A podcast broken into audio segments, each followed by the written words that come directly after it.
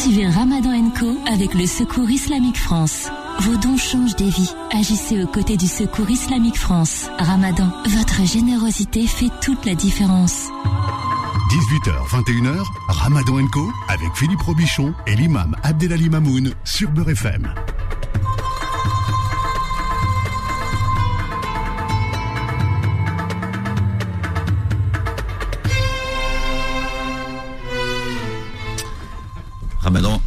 Co. Voilà, quel plaisir de, prononcer cette phrase, quel plaisir de vous retrouver dans ces, ces jours qui défilent à une vitesse, Imam Abdelali. Oui, machallah. Ouais, on, se, on, se, on, lui a souhaité la bienvenue euh, juste hier, avant. Hier. Voilà, hier. Et là, on lui dit euh, doucement, doucement, ne pars pas trop vite. Ah, J'ai bien aimé la, la, la, la rime euh, en arabe qui dit hier, on lui a dit ahlan. Aujourd'hui, on lui dit mahlan. ahlan, ça veut dire bienvenue. Mahlan, ça veut dire doucement. Euh, ne pars pas trop vite. Voilà, c'est vrai que, bah, écoute, il faut, il faut un temps pour tout, un temps pour euh, lui permettre euh, nous permettre de nous rapprocher de lui et de vivre ces moments de fraîcheur spirituelle. C'est particulièrement important que de surtout de faire le nécessaire pour que ces dix dernières nuits soient un moment intense de spiritualité afin de profiter de cette nuit de la, du destin, la nuit du destin. Il y, en a, beaucoup, il, y en a, il y en a beaucoup qui l'ont senti euh, la nuit qui Hier s'est soir. écoulée. Possible, possible. Oui, beaucoup. Alors il y en a qui disent, bon, il y a des hadiths qui disent que le matin, le soleil doit se lever sans lumière, c'est-à-dire une boule blanche sans éclat. C'est la preuve que c'était euh, la nuit du destin la veille. Voilà. Le soleil le matin se Mm. lève, le lendemain la 27e. Bon. Personne vous l'a dit? Personne autour de vous l'a senti? Euh, si, si, si, il y a des gens qui m'ont fait la remarque. Parce que de toute façon, Ah, moi, moi, alors moi, on- Déjà, on m'a fait on sait- énormément la remarque. Alors on là, sait que ouais. quand euh, le vendredi, la nuit du vendredi, euh, tombe, coïncide avec l'une des dernières nuits du ramadan, ça peut, et en plus une nuit impaire, c'était le 20 23e jour, ça peut effectivement co- coïncider avec la nuit du destin. Donc en effet. Mhm. Non. Quelles sont les, les invocations de, de ces dix derniers jours du mois de Ramadan? Alors, une des plus importantes, c'est celle que le prophète sallam, a euh, recommandée à Ummuna Aisha, anha, la mère des croyants Aisha, sa femme, la femme du, prophète Mohammed, la fille de Abu Bakr Siddiq, qui euh, est venue interroger le prophète. Il lui a dit, Ya Rasulallah, si ma nuit coïncide avec la nuit du destin, quelle euh, invocation me recommandes-tu de multiplier et de- voilà, de répéter durant cette nuit spécifique? Et là, le prophète lui a dit, Ya Aisha, qouli, dis, Ya Aisha, Allahumma innaka afoun, oh mon Dieu, tu es la grâce. Tu aimes la grâce. Fa'fu anni, comble-moi de ta grâce. Donc je dis bien grâce pour traduire le mot afou et non pas rofran, puisque le mot pardon, il y en a qui traduisent par pardon, moi je préfère le mot rofran, euh, grâce. Alors pourquoi grâce? Parce que un gracier, c'est quelqu'un qui a déjà été condamné. Donc c'est quelqu'un qui se sent déjà condamné. C'est le sentiment de crainte d'Allah Azzawajal que doit avoir le croyant pendant ces dix dernières nuits. C'est en particulier la crainte de Dieu. Pourquoi la crainte de Dieu? Parce que Dieu a décrété qu'en particulier dans ces dix dernières nuits du Ramadan, il a franchi de l'enfer un nombre incommensurable de personnes qui étaient condamnées. Donc quelqu'un de condamné, qui est déjà condamné par le juge, et qui ensuite obtient la grâce royale, la grâce présidentielle, la grâce du gouverneur. Vous savez, quand quelqu'un il va bientôt être condamné à mort, qu'est-ce qu'on dit? Eh bien, on attend peut-être un coup de téléphone de- du gouverneur ou du ou du roi. Jusqu'à la dernière minute. Voilà, jusqu'à ça s'appelle une grâce. On va dire, on va le gracier. C'est-à-dire, il est condamné, il est coupable, il a, il a su, il a, il a, il y a eu la sentence qui a été euh, prononcée, mais voilà, au moment de mettre en pratique, eh bien, la grâce se manifeste. Et c'est la différence entre le pardon. Alors, le pardon, non, c'est dès le début. Quelqu'un commet une faute, Allah il lui pardonne, avant même d'être condamné, avant même de passer devant le juge. Là, il est pardonné, allez rentre chez toi. Là, non, il est condamné, il a, il a la sentence, euh, voilà, vous êtes condamné à temps, etc., etc. Et puis là, ensuite vient euh, et intervient une autorité suprême qui vient gracier la personne condamnée à l'enfer et qui est Allah Azza wa Jal, bien entendu. Donc le croyant doit vivre ce moment comme si qu'il était déjà condamné à l'enfer.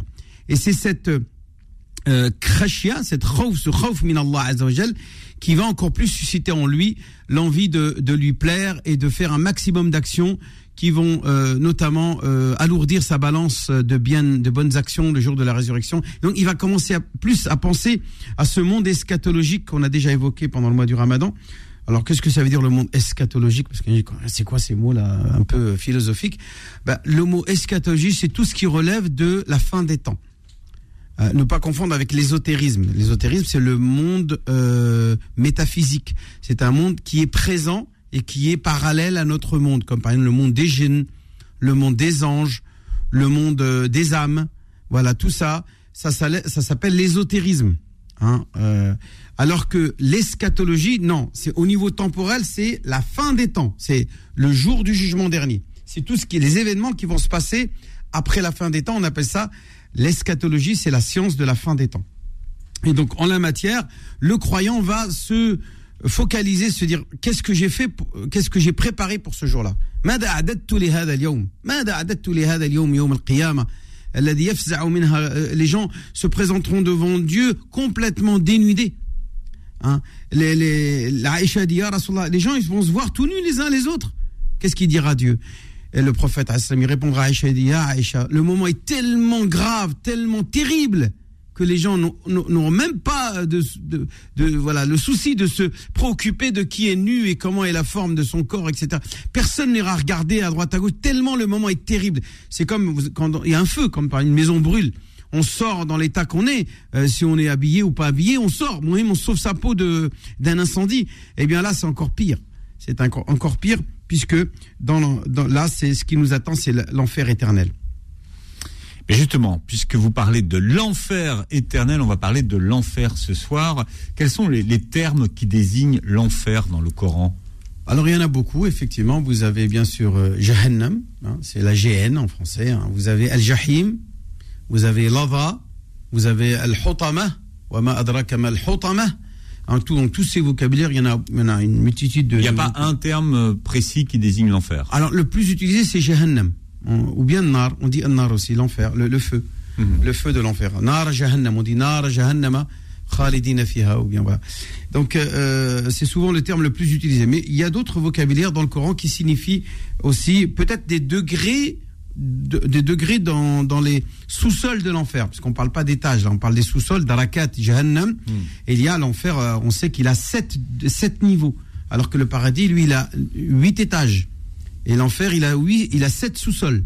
Donc l'enfer est à moins de sous-sol. Et on dit qu'il a sept portes aussi, c'est vrai ça? Oui, c'est chaque étage, il a à chaque niveau, à chaque euh, sous-sol, il a une porte bien Et elles ont des noms euh, différents ces portes? Alors c'est c'est le nom la nom de la porte de l'enfer lui-même qui est derrière qu'on qu va appeler. s'appelle comment? Comme je te disais, bah, al-Hutama, al al-Jahim, etc. Ah oui, d'accord. Donc c'est la, la, porte a le nom de. Voilà, porte le nom de l'enfer qui est derrière. Hmm. Donc, euh, il faut savoir que donc euh, tout, euh, il y a des hadiths qui nous explicitent et même certains versets du Coran que l'on peut, on va dire, faire un travail d'exégèse dessus, dans lequel Dieu parle de, cet enfer. Mais je ne pourrais pas, j'aurais pas le temps de développer tout cela. Mais je, peux simplement vous dire que dans certains hadiths, il est évoqué que chaque degré, chaque sous-sol du paradis est réservé à une catégorie d'individus, une catégorie de malveillants, de hmm. malfaisants de, personnes que Dieu châtie à différents degrés. Et donc plus vous allez euh, en profondeur, et plus la température, plus la douleur, plus le châtiment est important. Hein, à tel point que le Coran a réservé pour le sous-sol, le septième sous-sol le plus bas, deux catégories d'individus. Les premiers, c'est le munafiqin, c'est-à-dire les hypocrites. Dieu dans le Coran dit Innal munafiqina fi darakil asfali minan nar seront dans le sous-sol le plus bas de l'enfer.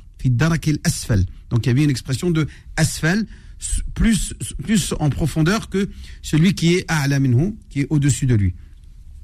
Et il y a une autre catégorie dans ce même septième sous-sol, ce sont les gens de la Maïda qui ne croiront pas malgré euh, euh, avoir constaté le miracle de Jésus. Hmm. Les gens de la scène.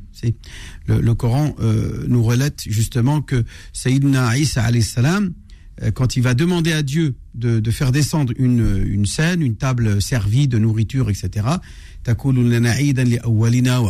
sera pour nous l'occasion de fêter ce jour-là, etc., solennel. Eh bien, Allah Azzawajal derrière dit d'accord, je vais l'envoyer. Mais si quelqu'un derrière ne croit pas, il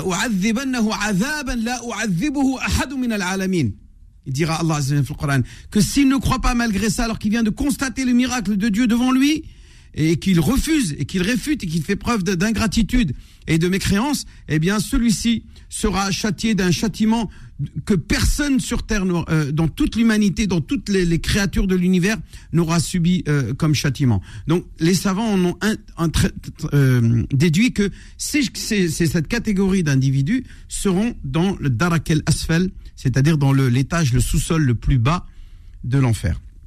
Donc voilà. Alors pour décrire un peu euh, ce, parce que c'est important quand même. Il y en a ils disent ouais, faut pas parler de l'enfer, euh, nanani. Ouais, on est plutôt dans la logique de la miséricorde, de l'amour, etc. Non, mais c'est aussi dans le Coran. Ça fait partie de la aqidah. Mais l'enfer fait, fait enfin, euh, s'oppose au paradis de toute façon. Bien, bien entendu. Donc il y a s'il y a un paradis, il y a un enfer. S'il y a une récompense, il y a un châtiment. C'est justement pour pour expliquer aux gens que aujourd'hui vous avez le choix. Si vous faites du bien, vous allez au paradis. Si vous faites du mal, vous irez en enfer. On peut Dieu Dieu est certes miséricordieux, mais il est juste. Et dans sa grande justice, il peut pas mettre au paradis quelqu'un qui a été malveillant, euh, par exemple un individu comme Hitler ou je sais pas moi Pol Pot hein, qui a fait un massacre au Cambodge ou, euh, ou Staline ou des individus euh, qui ont massacré, qui ont commis des crimes contre l'humanité. J'en passais des meilleurs là. Il y en a. Il y a, Il y a a- a rien de plus récent? Plus récent Oh ben, je, je préfère pas dire que. Parce que là, ils sont vieux, ceux-là. bah, ils sont morts, au moins. Ah oui, On, d'accord. sait- on ah sait oui, qu'ils sont morts. Alors que le repentir, il est toujours possible. Quand Mm. tu, tu peux pas jeter, euh, vouer à l'enfer quelqu'un qui est vivant. Parce que tu sais Ah, pas. on, peut, on peut pas ça. Il y a que, il y a que le prophète qui l'a fait avec un seul individu, c'est son oncle Abu Lahab et sa femme. Il a dit, tu, tu, tu, tu, tu, tu iras, tu seras jeté dans un enfer avec des flammes, hein, euh, comme le dit le Coran, et ainsi que sa femme avec qui Allah Azzawajal, euh, va la suspendre euh, avec une corde de lin. Fi jidiha, euh, dans son cou, elle sera, attachée avec une corde de lin, comme le dit le verset du Coran. Donc ça, c'est de son vivant. Il a vécu 13 ans après. Et pendant ces 13 années, il n'a jamais voulu se, repentir ou voilà. Donc il y a que le prophète qui peut faire ça parce que c'est une prédiction fondée sur une certitude basée sur la connaissance de l'avenir et qui est une connaissance invisible seule réservée à Dieu. Ilm al-uyum, mais ce qu'on appelle min ulum al-ghayb. Hein, la ya'lamu al-ghayba man fi as-samawati wal-ardi illa Allah. Seulement Dieu sait ce qui est la- la- l'avenir de ce qui va se passer dans les cieux et la terre. Donc, euh, si une personne commet des, quel que soit le nombre de fautes, on sait qu'elle a la possibilité de se repentir dans- tant qu'elle est vivante. Mais si elle meurt dans l'état où euh, sans aucun remords, sans aucune, euh, voilà, euh, voilà, sans aucun regret de ce qu'elle a commis comme faute, eh bien, il est clair que euh, Allah Azzawajal lui fera subir les supplices de l'enfer. Et là, bien entendu, on pourra euh, rentrer dans les détails pour expliquer euh, les descriptifs, les caractéristiques de, ce, de cette égène, la, la GN, ou la GN plutôt, Jahannam. Bien. Euh, on accueillera tout à l'heure euh, Ousmane Timera qui sera avec nous. Faudil, c'est à quelle heure l'Aden en direct ce soir? À 42. Voilà, 42. Non, 44. 44. 20h44 si vous nous écoutez à Paris. Profitez de l'Aden en direct pendant ce mois de Ramadan avec l'imam Abdelali Mamoun. Et vous avez la parole, vous le savez, 01 53 48 3000 pour toutes vos questions. 01 53 48 3000. Suivez Ramadan Co avec le Secours Islamique France. Beurre FM, 18h, 21h, Ramadan Co avec Philippe Robichon et l'imam Abdelali Mamoun.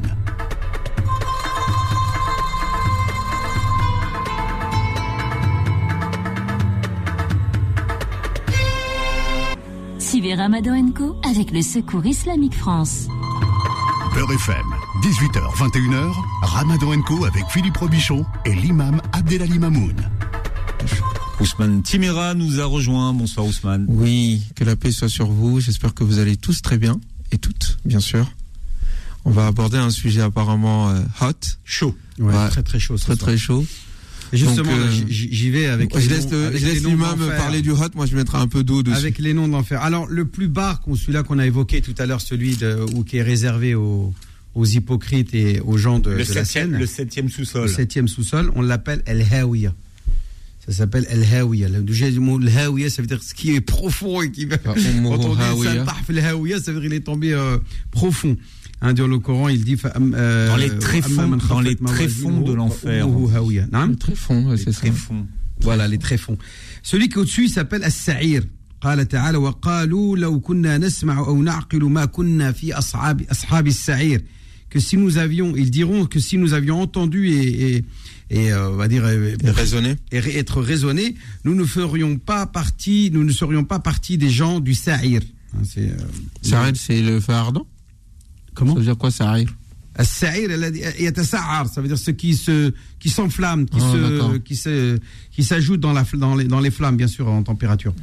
Et puis vous avez le nom de Jahim, on l'a évoqué tout à l'heure. Innal ladina ya'kuluna amwal al-yatama zulman innama ya'kuluna fi butunihim nara wa sayaslawna sa'ira. آه، جحيم. قال العلامة آه، رحمه الله الجحيم اسم من أسماء النار voilà Euh, donc voilà donc c'est- الجحيم euh, est, le niveau supérieur au, euh, sa'ir. Ensuite, vous avez saqar. Hein?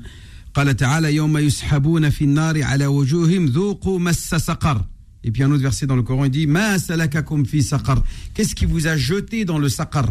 Un des noms de l'enfer. Eh bien, euh, ils répondront ah, Nous ne faisions pas partie des gens qui priaient.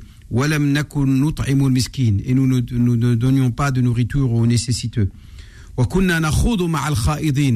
Et nous étions des gens qui nous égarions, euh, ou bien non, qui racontions des, des bavardages stupides. Le khawd, c'est le khawd. Ouais, on faisait partie des... Des gens qui, qui, qui perdaient leur temps, leur temps au bavardage et aux discussions euh, futiles. Et euh, ainsi que nous étions dans le déni du jour de la résurrection. Ça, c'est les gens du Saqar. Le cinquième niveau, Philippe, celui qui est au-dessus, il s'appelle Al-Hutama. قال تعالى كلا لينبذن في الحطمة L'écrasante. Hein, nous les jeterons dans la hutama, dans l'écrasante, voilà. قال العلماء euh, donc اسم من اسماء النار وهي التي تح- تحطم العظم elle va écraser les os des gens qui seront dans, dans, dans l'enfer وتأكل اللحم حتى تهجم على القلوب elle, elle, elle mangera la chair jusqu'au cœur Ensuite, celui du dessus, c'est le sixième, on l'appelle lava.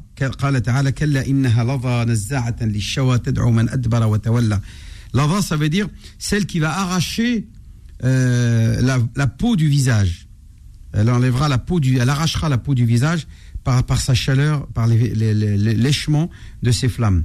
On appelle ça lava.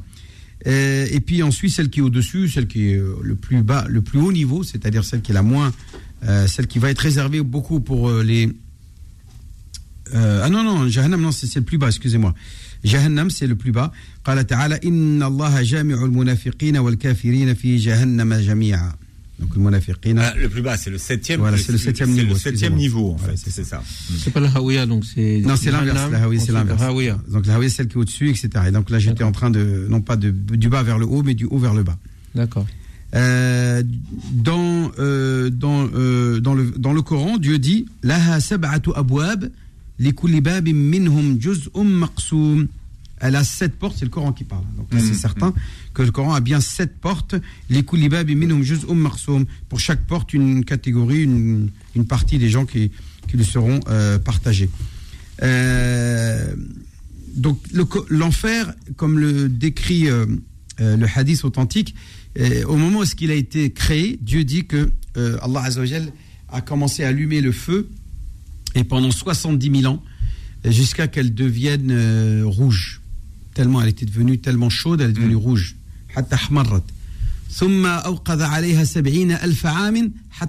Jusqu'à qu'elle est devenue blanche encore 70 000 ans. Encore plus à, à, chauffer, à chauffer, à chauffer. Et encore 70 000 ans encore, jusqu'à qu'elle devienne noire. Elle devient noire obscure, une obscurité. Voilà comment est l'enfer à une température euh, incommensurable, inimaginable. Euh, Aujourd'hui, on a déjà une idée de ce que c'est par exemple, le cœur du Soleil, quand on parle de 3-4 millions de degrés euh, au-dessus du zéro.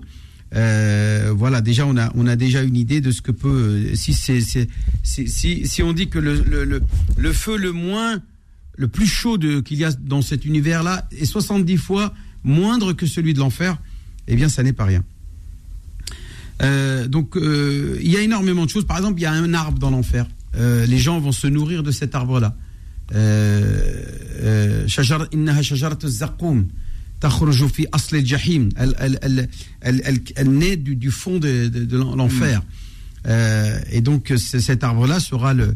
Et à chaque fois qu'ils mangeront de cet arbre-là, euh, eh bien, au lieu de ressentir le, le fait d'être rassasiés, elle brûlera leur, euh, leur, euh, euh, leur, comment on appelle ça, leur système digestif, tout, tout ce qu'il y a à l'intérieur de leur corps. L'am'a, comme on dit, elle, brûlera tout ça. Il y a aussi dans l'enfer des, fleuves, des fleuves de feu, le Wail, euh, etc. Il y a des, fleuves qui sont euh, où les gens seront aussi enchaînés, seront humiliés, seront euh, voilà torturés. Donc il y a, un châtiment euh, qui est évoqué dans le Coran qui est assez dur à entendre, mais elle fait partie de la foi. Il faut aussi accepter que euh, C'est quoi le châtiment? Je- le, ch- le châtiment qui est cité dans le Coran concernant le, Mais le- vous la- l'avez la pas décrit. torture, le- le- comment? Vous l'avez pas décrit. Vous avez dit un châtiment, vous n'avez pas dit ce que c'était. Moi, je veux savoir le- lequel c'est? Lequel c'est qui est dans l'enfer? Oui, donc, qui est, qui est décrit dans le Coran. il y, il y en a, je dis tout, toutes, euh, les- tous les châtiments qui sont cités dans le Coran et qui évoquent justement la manière comment Allah Azzawajal, il va brûler les gens dans l'enfer. Déjà, par exemple, il dit dans un hadith, dans le verset du Coran, كلما نضجت جلودهم بدلناهم جلودا غيرها ليذوقوا العذاب. À chaque fois que leur peau, là où il y a le nerf qui ressent la douleur, hein, sera brûlée, Allah Azzawajal ressuscitera, redonnera vie à cette, à cette chair pour que tu ressens encore une fois la douleur de manière perpétuelle et sans arrêt, sans ça que ça s'arrête. Donc voilà, euh, et sans cesse- de manière sans cesse, tu es, tu es, tu es, euh, tu subis le, le châtiment d'Allah Azzawajal. Donc ça fait partie de la foi du croyant que de croire en cela, bien entendu, avec toujours l'espoir qu'Allah Azzawajal nous épargnera et qu'il épargnera euh, la plupart des gens. Mais c'est vrai qu'il y a des gens qui le mériteront. Maintenant, est-ce que les gens y resteront éternellement? Il y a un débat euh, philologique ou phi- philosophique ou théologique sur la question. Euh, beaucoup pensent que si, puisque le khulud finnar est cité dans le Coran, c'est-à-dire l'éternité dans l'enfer est citée. D'autres, comme Bin Taymiyyah et d'autres savants, disent que non, c'est une, une éternité relative, khuludun nisbi, et que euh, finalement non, personne n'y reste, Euh, comme le dit le Coran. euh. Donc ils y restent éternellement tant que les cieux et la terre existent. Donc cette éternité, elle est, c'est pour simplement dire que la durée est très longue, mais que malgré tout, un jour ça s'arrête. Voilà pour ce qui est de la position de beaucoup de savants. Peut-être que Cheikh Othman a, a certains éléments à ajouter sur cette question-là. Non, j'ai rien à, ajouter. Merci. Il, faut l'entendre, effectivement. Le Coran, bon, on est quand même dans une époque où les prédicateurs euh, nous font peur euh, tout le temps sur l'enfer. Voilà, c'est on veut dire, on voilà. Quelquefois, quand on en entend parler, on a l'impression que Dieu n'a d'objectif que de nous brûler. Mais il faut entendre le fait qu'il y a des punitions qui sont réservées aux criminels. Et, moi, il me plaît euh, de, me dire que ce que le prophète à un moment donné avait dit à une femme. Une femme est venue le voir sur lui euh, la paix avec son enfant et dit Tu prétends que Dieu nous aime plus que je n'aime mon fils Il dit Oui. Dieu t'aime plus que ta propre mère. Elle lui répond directement Est-ce qu'une mère peut jeter son enfant dans le feu? Le prophète se tait un moment, il se met à pleurer. Il dit non. Dieu ne met en enfer que le criminel récalcitrant Hmm. qui vraiment est parti jusqu'au bout. C'est vraiment les pires des criminels qui vont là-bas. Et ça, serait injuste qu'ils se retrouvent au paradis avec des gens qui ont fait des sacrifices toute leur vie, qui ont fait le bien, qui ont sacrifié leur propre, au détriment de leurs propres besoins. Ils ont donné, ils ont fait. Et lui, avec le criminel qui Oh, a ça- volé, qui a spolié, qui a violé, qui a fait tous les, tous les malheurs du monde, qui a, qui a semé le désordre, la misère sur terre, il va aller au paradis avec moi en même temps. Mais moi, surtout, est là, moi, à la rigueur qu'il aille au paradis, c'est pas du moment que j'y rentre. Mais c'est surtout que c'est pour nous rassurer. C'est pas nos petits péchés à nous là qui nous font rentrer au paradis. Moi, il y a des fois, moi, je commence à avoir peur. Je dis, bon, j'ai fait une erreur et tout. Puis je me dis, mais attends, quand même, on demande pardon à Dieu. Mais c'est vraiment les gars récalcitrants. Celui qui rentre en enfer, c'est qu'il a voulu y rentrer. Parce qu'il y a toutes les possibilités pour s'en sortir.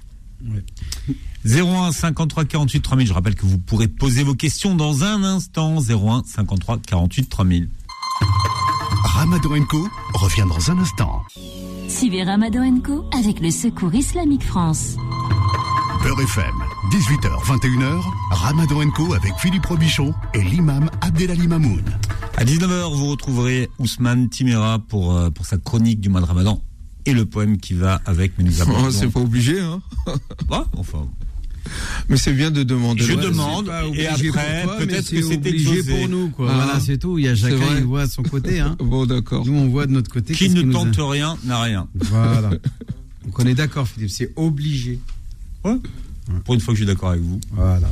Pourquoi t'es pas souvent d'accord avec moi Non, jamais. Mais c'est le principe. Mais non. Mais non, mais au fond, je peux pas dire ça. Au fond, je suis d'accord avec vous, il m'a dit. Bon.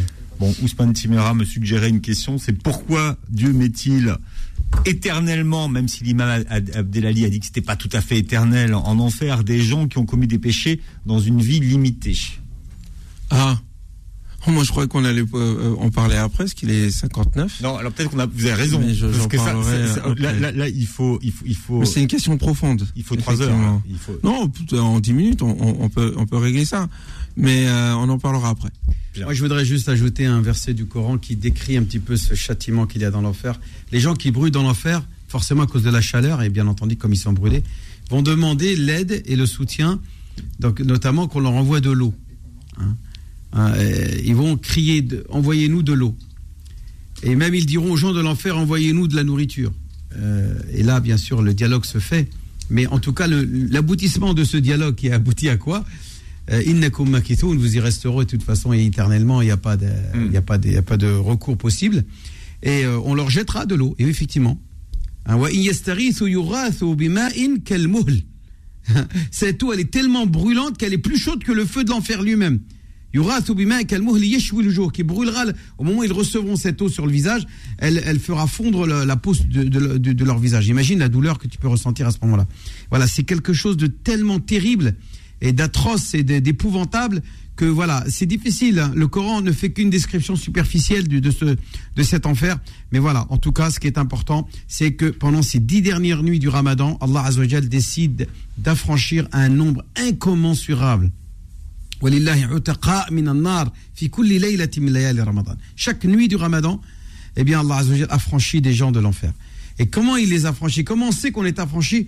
Eh bien, on le sait par notre euh, changement radical, notre attitude, notre transformation et de, notre comportement, de, notre langage. On devient euh, quelqu'un de bon, de meilleur. Et on, voilà, par exemple, moi, je suis un, un étudiant j'ai l'habitude de raqueter un, un, jeune enfant, comme on dit. Euh, donc voilà, je, décide d'aller lui demander pardon et de m'excuser et d'arrêter de faire ce mal que je fais à cette personne-là. Eh bien, c'est une manière peut-être d'obtenir l'affranchissement de l'enfer, par exemple. On prendra vos, vos, questions dans un instant, mais il est 19h et c'est le moment d'Osman Timira. Oui. Dieu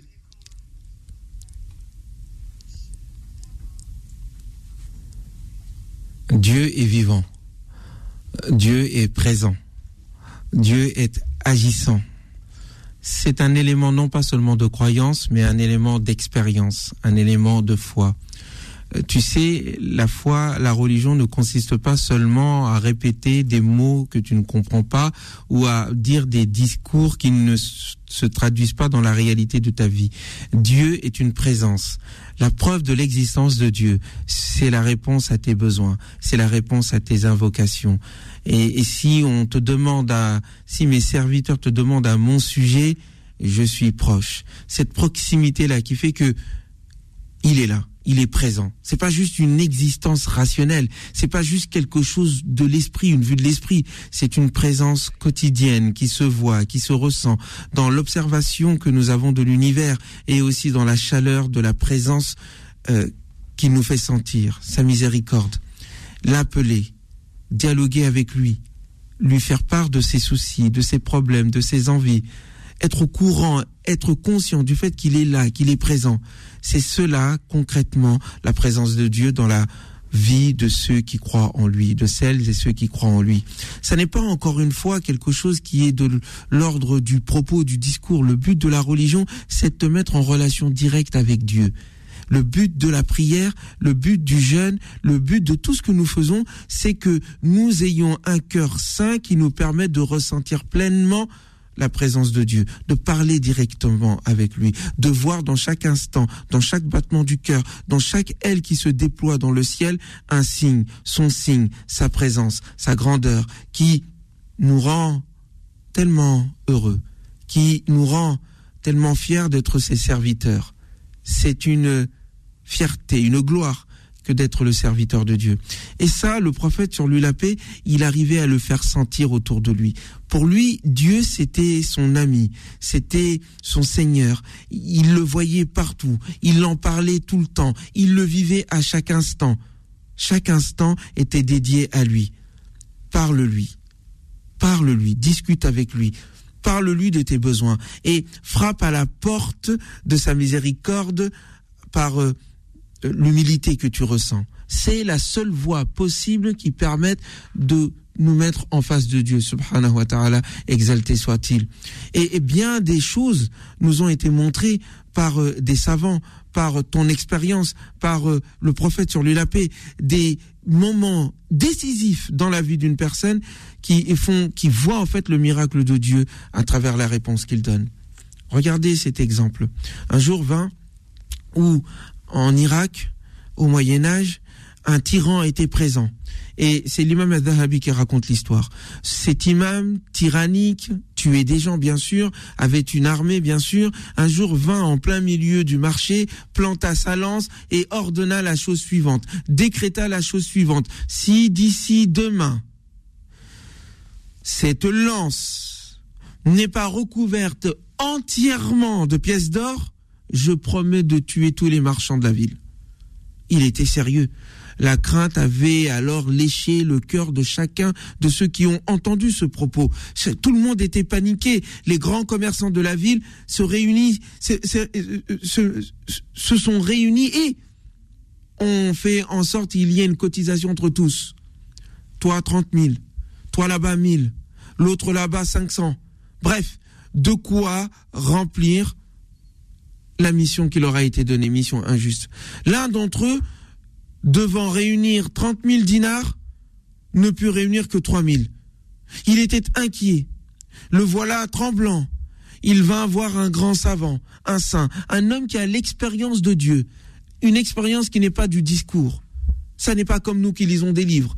Lui, il parle à Dieu directement parce qu'il s'est donné pour but de se rendre accessible, ou plutôt d'être proche de lui. Et là, il, va voir ce savant et lui dit, Ya aide-moi, je vais mourir demain. Il lui explique la situation.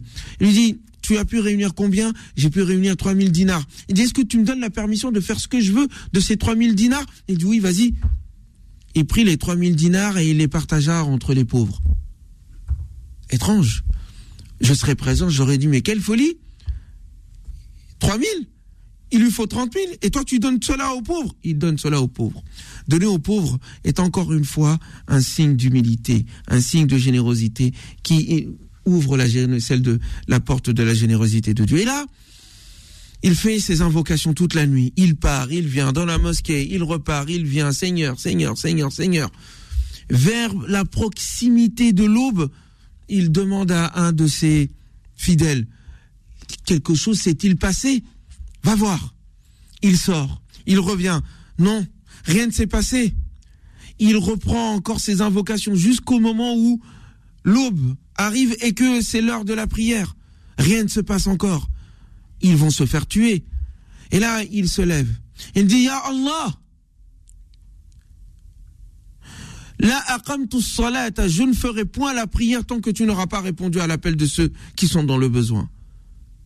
Et là, il lui dit, rentre, vas-y, va, va dehors. Quelque chose va se passer immédiatement. Dieu va me répondre. Il revient en courant, en criant Allahu Akbar. Qu'est-ce qui s'est passé? Le tyran en question a été renversé et tué. Et là, il se lève, il regarde l'autre monsieur. Il faut avoir confiance en Dieu. Quelqu'un va me dire c'est une histoire farfelue que tu racontes. Non. C'est des choses réelles qui arrivent à toutes celles et ceux qui font l'expérience de Dieu. Ne parlons pas de nos propres expériences. Vous-même vivez cette expérience sincèrement, non pas en essayant de tester Dieu. Non, Dieu ne répond pas à des moins que rien comme cela. Non, il répond à celui vraiment qui sincèrement l'appelle de tout son âme, de tout son, de tout son cœur. Et ce c'est dans la miséricorde de Dieu. Voilà à qui répond Dieu. Et si mes serviteurs te demandent à mon sujet, je suis proche. Je réponds à l'appel de celui qui m'appelle quand il m'appelle. Quand tu l'appelles lui. Eh bien, des fois, souvent, mes chers frères, ma chère sœur, nous appelons quelque chose que nous appelons Dieu, mais que nous avons forgé de par nos élucubrations et idéologies. Ce n'est pas Dieu que tu appelles, c'est l'idée que tu te fais de Dieu, une mauvaise idée. Non, élimine cette mauvaise idée mets-toi dans la proximité du divin, prends ton tapis, prie de tout ton cœur et demande-lui, et il te répondra.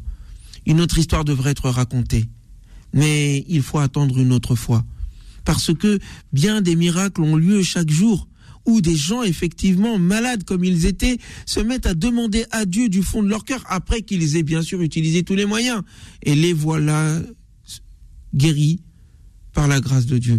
Le docteur Mustafa Mahmoud raconte sa propre histoire et l'histoire de cette femme qui convertit à l'islam à un moment donné est atteinte du cancer et je ne suis pas de ceux qui croient en des superstitions. Elle dit j'ai appelé mon Seigneur alors que j'ai perdu tout espoir et toute mon âme, toute mon âme, chaque cellule de mon corps participait à cette prière. Et je fus complètement guéri. Si tu n'y crois pas, tant pis pour toi. Mais il y a des gens qui ont vécu cela et celui qui te parle peut aussi en témoigner. Dieu est présent, il t'aime, il te répond. Juste réponds-lui. Et le poète, à un moment donné, de dire la chose suivante. Lorsqu'un tonnerre d'émotions le touchait, l'âme prise par un tonnerre d'émotions éphémère enfant d'un tourbillon de sensations, dévalé dans une torrentielle avalanche de sens, né de ce jaillissement de couleur boréale, éternel éclat, baiser du soleil naissant sur le vaste front de la nuit qui fuyait, rougissante de pudeur dans l'auguste giron du firmament. Mes larmes, océan de tristesse contenues dans l'intime creux de mon cœur, se déversèrent alors, ruisselantes d'infini, en une rivière débordante de joie et le sourire si longtemps absent de ses lèvres par l'amertume devenue aride fit un clin d'œil de reconnaissance à celui de l'aube qui de nuage en nuage bondissait, et l'âme, conduite par l'originelle symphonie, chantonna doucereuse. Dieu, pourtant d'amour. Merci. Mmh, très joli. Ousmane, Timira, on profite, on profite de vous. Hein. Très touchant aussi. Profitons. Profitons, voilà.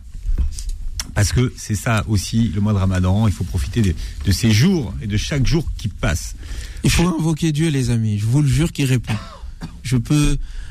Combien de fois euh, n'ai-je été dans des situations critiques en me disant ça y est, c'est mort pour moi. Mais le cœur accroché à Dieu le lendemain a vu euh, la solution arriver. Il faut avoir confiance en lui. Faire tout ce qu'il faut pour qu'il réponde à nos appels. Et il répond. Il répond vraiment parce que Dieu est miséricordieux. Alors, Shurfi est avec nous au téléphone au 01 53 48 3000. Shurfi, bonsoir, bienvenue, bon ramadan. Merci, vous aussi. Shurfi, on vous écoute, on écoute votre question. Oui, voilà, euh, je tenais à savoir, euh, pour les gens qui sont malades, euh, qui ont une pathologie du cerveau, sont-ils exonérés du ramadan? Bah, ton médecin, certainement, il t'a dit de ne pas jeûner, non?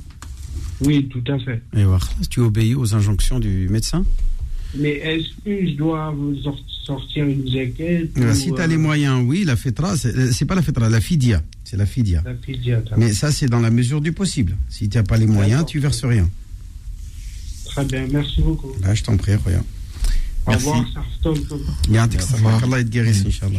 Allah Lina est avec nous au 01 53 48 3000. Bienvenue, Lina. Bonjour. Bonjour. Bon ramadan à tous. Merci. Ramadan Moubarak, euh, Lina qui est dans un avion. Non, dans un, non je suis en voiture. En voiture, voilà. Bien, on vous écoute, Lina. Alors, je voulais vous contacter parce qu'en fait, je voulais euh, investir dans l'immobilier et du coup, euh, je voulais savoir un petit peu comment ça se passait d'un point de vue islamique. Est-ce que c'était possible Alors, Lina, Lina, c'est très compliqué de vous entendre. Est-ce que vous voulez bien enlever ou le haut-parleur ou le kit main libre si vous avez de l'argent pour investir, pour acheter et revendre, vous avez le droit. Le commerce de, de l'immobilier est halal, il n'y a aucun problème. En fait, euh, pour tout vous dire, c'est que j'ai un, j'ai un apport mais euh, je veux éviter tout ce qui est intérêt. Je voudrais Non, non, mais il n'y a pas, madame. Investir, ça veut dire on a de l'argent, on investit. Investir avec l'argent de quoi? Des autres? C'est pas, ça s'appelle pas investir.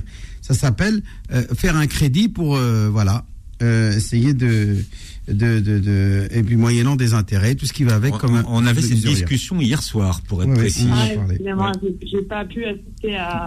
Non, non, non, c'était hors antenne. c'était- hors antenne. On avait avait cette discussion avait justement sur le sujet. sur vraiment sur le, le cas que vous évoquez, Lina. Ouais. D'accord, donc en Bah- fait, dans tous les cas, c'est pas halal à partir du moment où on fait un emprunt. Oui, oui, le, le crédit usurier n'est pas licite. Si, si c'est sans intérêt, oui, mais c'est il y a des intérêts. Si Et- on vous propose un crédit euh, qu'on appelle Qard el Hassan, sans, au- sans aucune euh, contrepartie, on demande. Là, il n'y a pas de difficulté. Mais à partir du moment où on demande des intérêts, c'est pas. C'est pas. C'est c'est pour faire quoi avec euh, cet Elle emprunt, va madame investir, elle va investir dans l'immobilier, elle l'a dit. C'est pour investir dans l'immobilier, c'est-à-dire pour acheter un appartement ou pour... euh, C'est ça, en fait, pour ma mère. D'accord. Bon, après, il y a la fatwa de Youssouf Qardaoui, mais je crois que l'imam Abdelali n'est pas d'accord avec cette, cette Écoute, fatwa. chacun, et moi, je donne pas de, je prends pas la responsabilité. Non, en tout cas, euh, la réponse de l'imam prouve qu'il n'est pas d'accord avec cette fatwa. Ouais, il n'est pas d'accord avec cette Je fatwa. respecte Cheikh El Youssef Qardawi, rahimahullah, qui est décédé il y a pas longtemps. Ouais. Euh, je, c'est un grand savant. euh, moi, je, je ne vais pas effacer tous les mérites qu'il a euh, juste parce que je suis pas d'accord sur un point. Non, non, c'est quelqu'un de très respectable et respectueux. Euh, rahimahullah, qu'Allah le, le comble de sa miséricorde. Voilà, et euh, comme le dit le prophète. Hein, parlez du bien de vos défunts. Parce, qu'il y a, il y a, il y a, un, débat, c'est la discussion qu'on a là- là-dessus, parce qu'effectivement, le, les intérêts bancaires, c'est l'usure dont parle le Coran, et il est clair que c'est interdit. Ça, c'est un point, on va pas euh, chipoter là-dessus. Deuxièmement, il y a que les musulmans qui obéissent à ces règles-là veulent aussi investir, s'enrichir, euh, euh, avoir de la prospérité. Or, nous sommes dans un système économique euh, qui fait qu'il est très difficile, surtout pour des gens qui sont issus de classes populaires, assez pauvres, il est très difficile d'avoir accès à l'argent pour pouvoir investir. Bon, soit on condamne les gens en fait à rester dans la pauvreté, dans la difficulté et à attendre peut-être dans deux, trois générations pour s'en sortir, ou soit on essaye de trouver l'argent là où cela se trouve. Et tout le dilemme est ici au fait. Comment faire? Et c'est vrai que c'est là où Youssouf Qardawi et d'autres savants euh, du Conseil européen de la fatwa ont dit bon, dans le cas européen où il s'agit d'aider la sédentarisation des musulmans. Moi, je ne suis pas d'accord avec cette cause de sédentarisation. Mais je, je non, répète. non, non, le terme, c'est pas sédentarité, c'est temkin. C'est une stratégie qui est liée à l'idéologie des frères musulmans qui consiste à renforcer la présence musulmane afin d'islamiser, de prendre. non. Non, si, le terme temkin. c'est pas ça qui. Les frères musulmans, l'idéologie des frères musulmans. Le Bah, Conseil européen de la fatwa, c'est pas les frères musulmans. Ah bon? Bah non. Ah bah écoute, Il y avait. euh, alors là tu m'étonnes. là. bon, en tous les cas, Faisal Maoulaoui, euh, toute la, clique euh. Bembia, c'est pas, c'est pas. un- Il est plus. Bah, il était. Bah, à il ce moment-là, il est parti à cause de ça. Moi, je ne pense pas qu'on puisse lier les, les, les, les, les avis du Conseil européen de la fatwa. Et Dieu sait que je suis pas d'accord avec les fatwas. Avec une idéologie. membres du Conseil européen de la foi sont des anciens leaders, soit Nahda, de, de Tunisiens, Non, soit de. ils peuvent être ce qu'ils veulent. C'est pas ça le propos. Moi, c'est les arguments qui euh, m'intéressent. lui-même est un leader des Juan Muslims. Oui, mais c'est pas. Non, mais qu'ils soient même frères musulmans, c'est pas ça le propos. Le propos, c'est les arguments juridiques. Non, non, non, c'est pas ça, la- c'est l'intention qu'il y a derrière. Mais même l'intention, Moi, quand je ils dis disent. qu'à partir du moment où on parle de temkin, même s'ils disent- eh bien, le- le- la notion de temkin consiste à euh, imposer Non. une force, de, une force, une Non, sorte de non, euh, je power, force muslim je- power, tout je ça. suis là, moi, pas d'accord je-. En, attendant, euh, Ousmane Timéran n'est pas allé au bout de son idée et ni Ouais. de Je- son je- propos. je- Et alors, Ousmane, on va reprendre dans un instant Mhm. puisque euh, nous devons faire rentrer un petit peu d'argent dans la caisse. Ouais, vous aussi, C'est vous- bien le débat, il commence à besoin- chauffer là, Voilà. c'est bien là. Et que, et que j'ai besoin de, de refroidir l'imam là. parce que- ce sera pas chaud, hein, ça va être cool. après. Moi, Ouais, je vais lire les textes de l'enfer. à il est on monté en température, là. sortir des yeux là. Astaghfirullah. Ah, mais j'ai appelé les pompiers. Hein. Hein? J'ai appelé les pompiers parce qu'il y a le détecteur de fumée qui, va, qui va se déclencher. voilà, je là. passer la pub et on revient. Euh, chaud 01 ce soir. 53 48 3000. Ramadan Co revient dans un instant. Suivez Ramadan Co avec le Secours Islamique France. Beurre FM, 18h, 21h, Ramadan Co avec Philippe Robichon et l'imam Abdelali Mamoun. Voilà, 19h45, nous retrouverons Kamel Chikat. Vos appels au 01 53 48 3000. Avant la page de publicité, nous avons commencé un débat sur la question de l'usure. Et Ousmane euh, Timera, vous n'avez pas pu aller jusqu'au bout. Non, j'ai pas pu aller jusqu'au bout. Je vais donner, moi, je vais donner mon avis directement. Parce qu'il faut comprendre de quoi il s'agit. Le riba, l'usure est interdit. Et c'est interdit pour quelle raison? Parce que ça permet aux riches de s'enrichir sur le dos des plus pauvres. Au lieu d'utiliser le prêt et la solidarité, ils font de l'argent un moyen pour gagner plus d'argent en appauvrissant le reste de la société. C'est la raison pour laquelle c'est interdit. Premièrement. Deuxièmement, nous sommes dans un système euh, mondial économique qui est fondé sur l'intérêt, la dette et euh, tout cela. Bref, c'est devenu universel. On ne peut pas avoir de compte bancaire, on ne peut pas avoir de transactions internationales sans ces règles qui ont été fixées au Bretton Woods, la Banque mondiale, le FMI, etc.. Même les banques dites islamiques sont obligées pour pouvoir être acceptées de euh, déposer leur argent auprès de la banque centrale qui utilise euh, euh, euh, les intérêts bancaires. Donc on peut pas s'en sortir. Donc il est demandé à un moment donné aux savants de faire preuve d'intelligence au niveau de la stratégie, au niveau de l'application de la règle. C'est pas un hasard si le Coran n'a pas interdit immédiatement de façon définitive le riba qu'après 23 années. C'est-à-dire vers la dernière année de la vie du prophète, là où le prophète a un état, là où il peut établir des règles qui s'imposent à tout le monde, là c'est bon, c'est fini. On l'interdit complètement. Nous ne sommes pas dans cette situation-là. Donc oui, c'est interdit, mais dans quel contexte est-ce que nous sommes? Est-ce qu'il faut faire en sorte que les musulmans restent éternellement pauvres? Je ne suis pas d'accord avec ça. Et attendre qu'à un moment donné, si toi tu me dis je peux pas faire de prêt bancaire, moi je suis pas un héritier, et je veux investir, je veux créer une entreprise, je veux faire des choses. Le seul moyen que j'ai, c'est d'aller euh, voir la banque. Et toi, tu me prêtes pas d'argent en plus, et tu m'aides pas, et on n'a pas mis en place un système alternatif. Qu'est-ce qu'on fait? Donc, à un moment donné, il faut trouver des solutions aux gens. Et je suis tout à fait d'accord avec la fatwa qui dit qu'il est possible d'utiliser à un moment donné euh, euh, le, le prêt bancaire pour des projets économiques. Mais moi, j'aurais rajouté autre chose. Parce que ceux qui ont émis cette fatwa, ils ont Alors, dit... euh, on, on parle pas, on parle pas de on, euh, pour des projets économiques. Donc, dans ces cas-là, on, on ne parle pas pour acheter un appartement Si, ou une si, je maison. mets tout dedans, moi. D'accord. Je mets, je mets tout dedans. Eux, ils ont restreint cela à euh, l'appartement, maison principale. à la maison, À la maison principale. C'est pour ça que je vous pose la Ils question. ont, ils ont, Ouais. vous avez bien fait. Ils ont restreint cela à la maison principale en disant que pour le reste c'est interdit. Moi j'aurais dit mais pourquoi? Au nom de quoi tu restreins ça? Ouvre.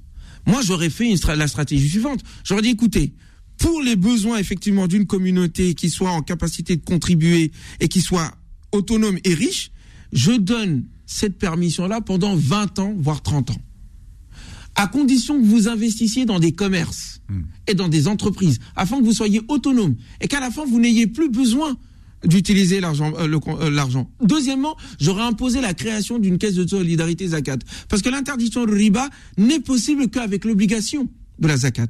Le Coran, à chaque fois qu'il parle de l'interdiction du riba, le met en même temps avec l'obligation de la zakat. C'est ensemble. Les musulmans sont focalisés sur l'interdiction, là où il y a une obligation. Pourquoi? Afin de permettre qu'à un moment donné, nous n'ayons plus besoin d'utiliser l'usure. Mais c'est pas tout de suite qu'on peut mettre en place. Ah, La l'esprit, c'était de faire circuler l'argent pour lutter contre la pauvreté. L'interdiction du riba est concomitant avec l'obligation de la zakat. Les deux vont ensemble. Hmm. Maintenant, dans le cas où pour l'instant nous n'avons pas mis cela en place, c'est une action collective qu'il faut mener, une prise de, une conscientisation. Youssouf Kardaoui et d'autres savants, moi j'aurais été eux, j'aurais mis en place ces stratégies. Il faut avoir une vision stratégique civilisationnelle et pas juste on te donne la possibilité d'être un petit capitaliste en ayant en étant un propriétaire. C'est ça peut être bien, mais c'est pas suffisant. C'est pas ça répond pas au défi.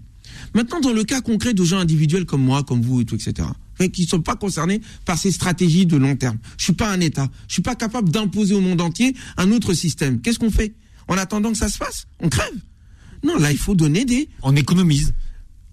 Oui, mais quelquefois, pour économiser ça, je veux monter une entreprise. Hmm. Admettons, je veux investir dans le BTP ou euh, je veux investir euh, euh, dans euh, la technologie. J'attends quoi? Je vais économiser. Mais j'ai des ambitions. C'est pas juste économiser pour acheter un appartement. Nos grands-parents, c'est ce qu'ils faisaient. Hein. Mais nos grands-parents n'avaient pas les ambitions que nous on a aujourd'hui. Bah, Ils économisaient une vie, ils achetaient une maison, ils achetaient. euh, Mais il n'y a pas que la maison dans l'affaire. Non mais enfin, Moi, voilà. j'ai envie que la communauté ont- musulmane pense à autre chose que acheter des maisons. Où sont nos scientifiques? Où sont nos grandes écoles? Où sont nos laboratoires? Où sont nos grandes institutions qui permettent à un moment donné de contribuer? Ça demande de l'argent. Ça demande du pouvoir. Et c'est pas avec nos petites économies qu'on va s'en sortir, les frères. Et c'est pas une action individuelle dont je parle ici. Hein. Parce que l'action individuelle, l'imam Abdelali peut le faire. On peut faire des fatwas circonstanciels pour un individu. Moi, je parle pas de ça. Et c'est ce que mon oncle Majara avait reproché à Youssouf Khardawi. Euh, euh, Il a dit, mais eux, ils font des fatwas circonstanciels. Effectivement, quelqu'un qui est dans la nécessité, on lui fait une fatwa circonstancielle. Ils l'ont rendu global. Il a dit si c'était moi, j'aurais pas fait ça. Et je suis de l'avis de mon oncle le professeur Mohamed Diako. Maintenant, on est dans, je parle de stratégie collective. Est-ce qu'on peut continuer à être pauvre comme nous le sommes en ce moment? C'est pas possible, les amis. Si on se fait bananer de cette manière-là en France, c'est parce qu'on n'est pas puissant économiquement. C'est un enjeu important. Donc il faut que les fuqaha soient au courant de ces enjeux-là. Il n'y a pas que la question juridique, hein. il y a la question civilisationnelle, économique, politique, générationnelle qu'il faut prendre en considération quand on fait ce genre de, fatwa. Donc voilà pourquoi est-ce que ma réflexion dépasse la question juridique. Parce que ça c'est facile d'interdire ou de chercher euh, un dalil à droite à gauche. Le plus difficile c'est avoir une compréhension globale de la réalité et de proposer des solutions aux gens pour qu'ils s'en sortent. Mmh, D'accord. Mais pour sortir de la globalité, revenir à la question de la dame, elle dit que c'est pour acheter un appartement à sa mère. Bah, Je sais pas si vraiment sa mère a besoin d'être propriétaire d'un appartement. Bah, je sais pas. c'est à elle de définir son besoin. C'est quelque chose qu'on entend souvent, euh, Imam Ouais, c'est bien de- d'être de- généreux, voilà, de faire d'actes qui de veulent mettre leurs parents à l'abri. pratiquer- Aller, créer, aller à signer un contrat usurier juste pour pratiquer euh, Walidain, euh, est-ce qu'il n'y a pas une contradiction entre d'un que- côté commettre un péché pour faire une bonne non, parce qu'il y a des, il y a des, il y a, il y a des, il y a des parents, il y a des, il y a des gens qui se retrouvant dans la vieillesse, ne pouvant plus payer leur loyer, se retrouvent en difficulté. Mais euh, à part, même si tu achètes un Je appartement, parle des raisons, moi, faut je- savoir que paye, quand tu achètes un appartement, on le sait tous, hein, hein, tu payes derrière euh, ce qu'on appelle euh, euh, le euh, bah, tous les, toutes les charges qui sont Oui, autour. on connaît. Et, et- et finalement, par rapport à un HLM, un logement HLM, euh, eh bien, euh, ça tout- revient au même. Mais tout le monde n'a Euh, pas accès au HLM, mon cher. C'est ça le problème. Moi, j'aimerais bien être dans un HLM avec d'autres personnes. Mais aujourd'hui, il y a, il y a une, il y a, il y a, il y a- une pénurie au niveau. mais c'est euh, sûr, si tu veux un HLM à Paris ou tout à, ou, ou dans la petite couronne, où c'est, où les, où c'est-à-dire euh, les, les, les propositions, du moins les, les offres sont extrêmement limitées, eh bien, il faut s'éloigner un petit peu. Mais voilà. Moi, je suis pas Mais là pour dire aux gens ce qu'ils doivent faire. un peu de s'éloigner. Les gens sont, sont capables de choisir. Pourquoi est-ce qu'ils vont ailleurs ou pas? Pourquoi est-ce qu'elle veut acheter un appartement Non, mais beaucoup pour sa disent maman moi je, je veux pas parce que je veux rester près de Paris ou je veux être en Non, il y en a qui disent parce que je veux pas, à un moment donné, au bout de 30 ans, j'ai donné tout mon argent comme ça à un propriétaire et je me retrouve sans rien. Mieux vaut payer la même somme et à la fin, je me retrouve propriétaire. C'est ça leur argument. Est-ce qu'il est vrai, est-ce qu'il est faux, correct ou pas? Bon, ça, les imams pourront discuter là-dessus. Mais moi, je pense qu'il est mieux d'être il est- propriétaire il est que pas être propriétaire. Il est discutable. Bon, en tous les cas, il y a ces possibilités-là. Moi, à titre personnel, en fait, c'est pas à titre personnel qui compte ici. Ce qu'on doit faire, c'est donner les arguments aux gens, tous les arguments. Et après, laisser les gens choisir. Dire bon, voilà, t'es responsable. Yom qiyamah, tu pourras pas venir me voir en me disant euh, c'est toi qui m'as donné la fatwa. Non, Ah, frère. bah, si. Je te donnais Là, tous là, les arguments, tu fais Là, ce que tu tu veux. dans, à travers ce que l'on dit, ce que l'on entend de, de tes propos. Tu es plutôt en train d'encourager à, à ce genre Non, de moi, pratique. j'encourage rien. Je dis qu'il y a cette fatwa qui existe, elle a été, elle, existe, il faut l'expliquer. Il y a des gens qui disent que l'intérêt, c'est l'avis de mon ami et frère Mohamed Bajrafil. On en parlait hier. C'est pas mon avis. Et c'est l'avis de certains savants d'ailleurs euh, qui le suit. Ils disent que l'intérêt bancaire dont on parle ici à la, euh, euh, euh, euh, euh, en ce moment quand on parle des banques, c'est pas l'usure dont parle le Coran. Je dis mais d'où tu me sors ça? Moi je suis, pour moi c'est, je l'ai dit, c'est l'usure. Mais ce que je veux dire c'est que nous avons, alors peut-être pas à la radio, je comprends que ça soit un peu, je pensais pas que ça allait non, prendre un non, tel, non, un tel non, débat. mais c'est un débat qui concerne beaucoup de gens et, et beaucoup de gens posent la question. c'est pour ça qu'on vous laisse le temps on de. a la de- de- de- responsabilité de, donner tous les arguments sur la table. Toutes les écoles contemporaines, hier, tous les arguments, on leur donne, on les donne Non, aux mais gens. on est bien Et d'accord que les quatre, débrouillent. les quatre écoles, Malikite, Shafi'ite, Hanafite et Hanbalite, proscrivent unanimement le crédit Oui, mais il n'y usurier. a pas que les quatre imams. Les- Je parle des crédits usuriers. Je parle de ces quatre écoles-là. Non, mais déjà, tous les imams principalement. disent que c'est interdit. Voilà, on est les C'est quatre ça, c'est unanime. Voilà. C'est unanime, hein. même ceux qui disent que c'est possible dans des circonstances, des difficultés autres. Non, là, Ils disent que c'est interdit, non, ils disent même. ça reste interdit, mais il y a la nécessité qui va faire loi. Et la Mais question, c'est qu'est-ce que la nécessité? Voilà, la divination, elle est là, sur le temkin, ou sur est-ce que le- l'enrichissement de la communauté musulmane. C'est aux gens de décrire, c'est aux gens de savoir quelle est leur nécessité. C'est pas à nous de décider à leur place. Bien. Ça, c'est mon avis. Ce qui est très le plus nécessaire, c'est d'écouter Kamel Shekat dans un instant pour continuer euh, d'évoquer les noms sublimes de Dieu. 20h44, Imam Abdelali, ce soir, vous ferez l'Aden en direct sur Beurre. FM. À 44, oui. Ramadan Co revient dans un instant. Suivez Ramadan Co avec le Secours Islamique France. Beurre FM, 18h, 21h, Ramadan Co avec Philippe Robichon et l'imam Abdelali Mamoun. 19h45, c'est l'heure de retrouver Kamel Shekat. Bonsoir Kamel. Bonsoir à vous, salam alaikum. Maaleykum Cheikh salam. Abdelali, tout le monde. Oui, wa alaykum salam wa rahmatullahi wa barakatuh. Marhaban, Ustazna. Alhamdulillah. Kamel, Bien- Kamel, euh, le- Abdelali Mamoun est, est très, très hot ce soir. Ouais, on a parlé de l'enfer. On a parlé de l'enfer. On a parlé de l'enfer, après on a parlé de l'usure. Que des choses. euh, Ouais. Les, les deux sont Que des liés choses d'ailleurs. machin. Les Allah. deux sont intimement liés.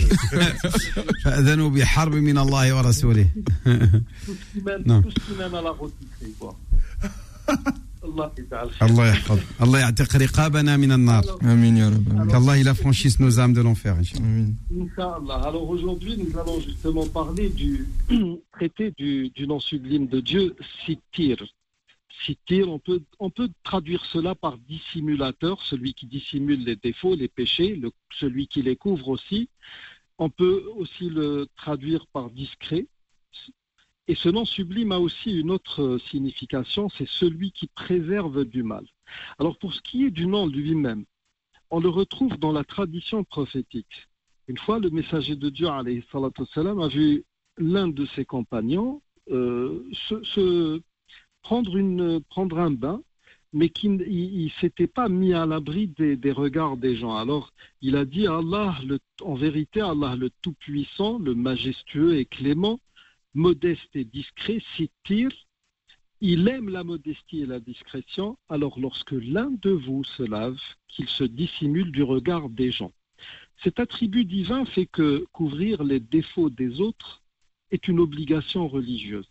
Une multitude de hadiths, en énumérant les devoirs de chaque musulman envers un autre musulman, citent le fait justement de couvrir les défauts des autres et de ne pas les publier.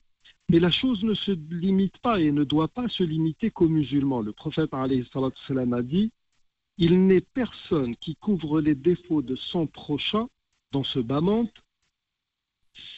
sans que Dieu ne lui couvre les siens le jour de la résurrection. Et c'est pourquoi il est un péché capital que de publier ses propres péchés. Nous avons un hadith du messager de Dieu qui dit ou, c'est Abu Huraira plutôt qui parle, qui dit J'ai entendu le messager de Dieu wassalam, dire Toute ma communauté peut prétendre à la clémence de Dieu, sauf ceux qui étalent leurs péchés au grand jour. Or, c'est étaler ces péchés au grand jour que de faire la nuit quelque chose que Dieu lui couvre et que lui, le lendemain, dise Ô un tel, j'ai fait telle et telle chose le soir. Son Seigneur l'avait pourtant couvert toute la nuit et le matin, il dévoile lui-même ce que Dieu a caché. Nous appelons ça en langue arabe le mujahara. C'est un péché capital. Maintenant, toutes ces informations, toute cette connaissance, à quoi nous sert-elle? À quoi que, peut m'apporter ce nom sublime de Dieu si je devais m'en imprégner, si je, devais m'y conformer? Eh bien, la- la- l'action est double en fait. Si on est du genre passif, on va tout simplement taire les défauts des autres, ne pas leur porter préjudice et, être, euh, en ce qui les concerne, euh, on va dire, euh, une source de quiétude. Mais pour quelqu'un qui est dans une sorte de maturité, on va dire sociale, quelqu'un qui est dans, la proactivité, eh bien, toute cette connaissance sert à réinsérer les gens, à les aider à, devenir ou à mériter leur titre d'être humain, à éviter de faire des problèmes, à éviter les péchés, etc. Nous avons d'ailleurs dans ce sens un très très beau hadith. Euh, C'est toujours Abu Huraira qui parle. Il dit certains, le- on amena un jour euh, au prophète quelqu'un qui avait bu du vin. Et quand on connaît bien tout, tout ce qui concerne ce hadith, on sait que c'était un compagnon, mais qui était un buveur invétéré. Donc le, messager de Dieu salam, était, on, on avait tellement assez de lui qu'il a dit frappez-le. Et là, Abu Huraira nous dit Certains le frappèrent de leurs mains, d'autres avec leurs chaussures et d'autres avec leurs vêtements. Une fois que cet homme s'en alla, quelques-uns dirent à son adresse que Dieu te couvre d'opprobre. Et là, le messager de Dieu alayhi salam, leur dit Ne dites pas cela, n'aidez pas ainsi le diable contre lui.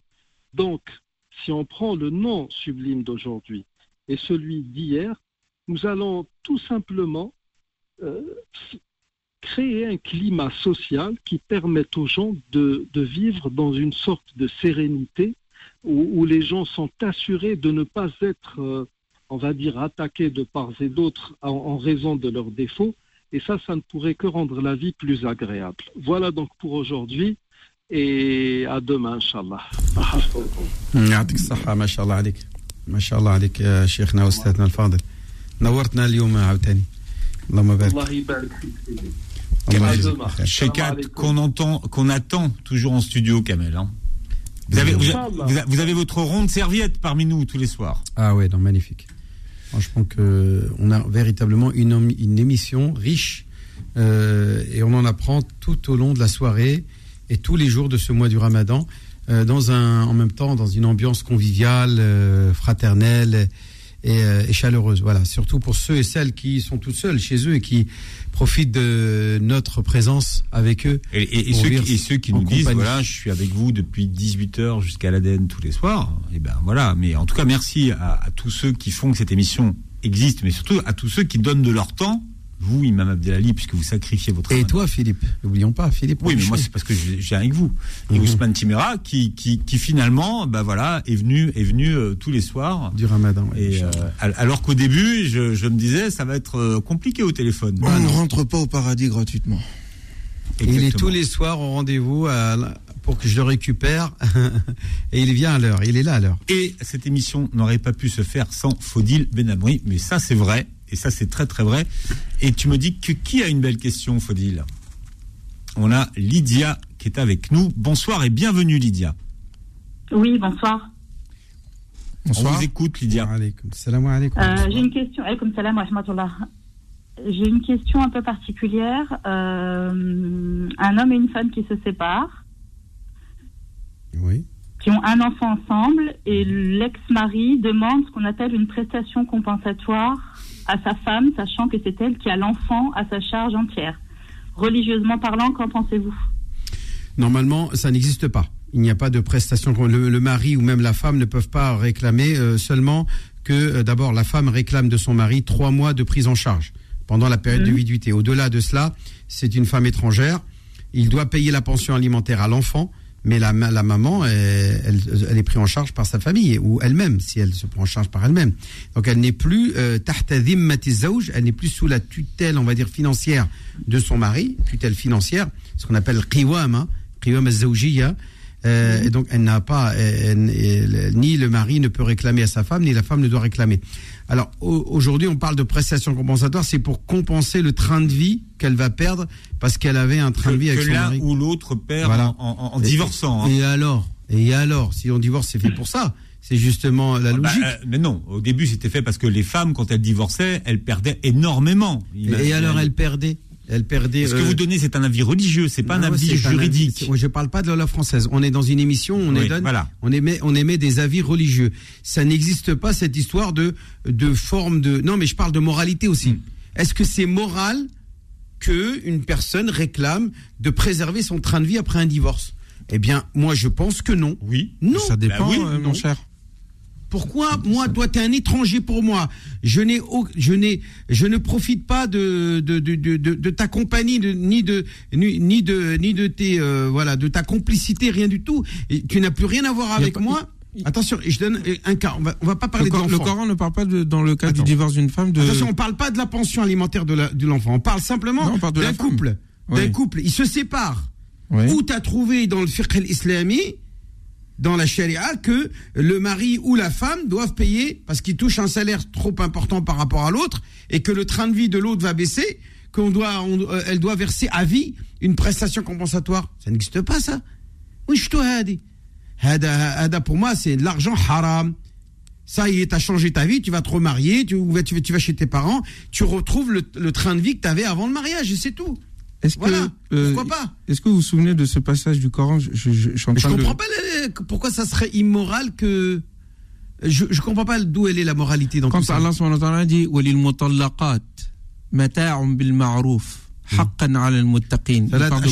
Salat ashhur, c'est trois mois, la période la période du Alors. Je, je, je, traduis. Le passage du Coran dans la Surah Al-Baqarah dit Et pour les femmes divorcées, une jouissance. Mata. Ah, Voilà, tu vois, le problème, c'est que le Coran, c'est ni toi ni moi qui sommes compétents pour le comprendre. Pourquoi Il y a des ben, il y a des qui sont beaucoup plus compétents et qui sont unanimes qu'on parle de là de la période de viduité, pas autre chose. Non, on parle pas de Voilà. parle de Donc, on ne va pas dire ouais, euh, Non, moi je non, comprends non, mieux ou j'ai un cerveau la- la- pour réfléchir. Non, on peut pas s'amuser à faire ça quand il y a consensus. Non, je m'amuse pas homme, à là-dessus, partir et du moment où la, la période de viduité est finie, est terminée, cette femme-là est une étrangère. Non, mais- Elle va chez ses parents ou elle va chez elle Attendez. fait sa vie. Mais là, c'est un mari. Atta- att- Le, attendez. ma- bah, le mari, il est plus son mari. Attendez.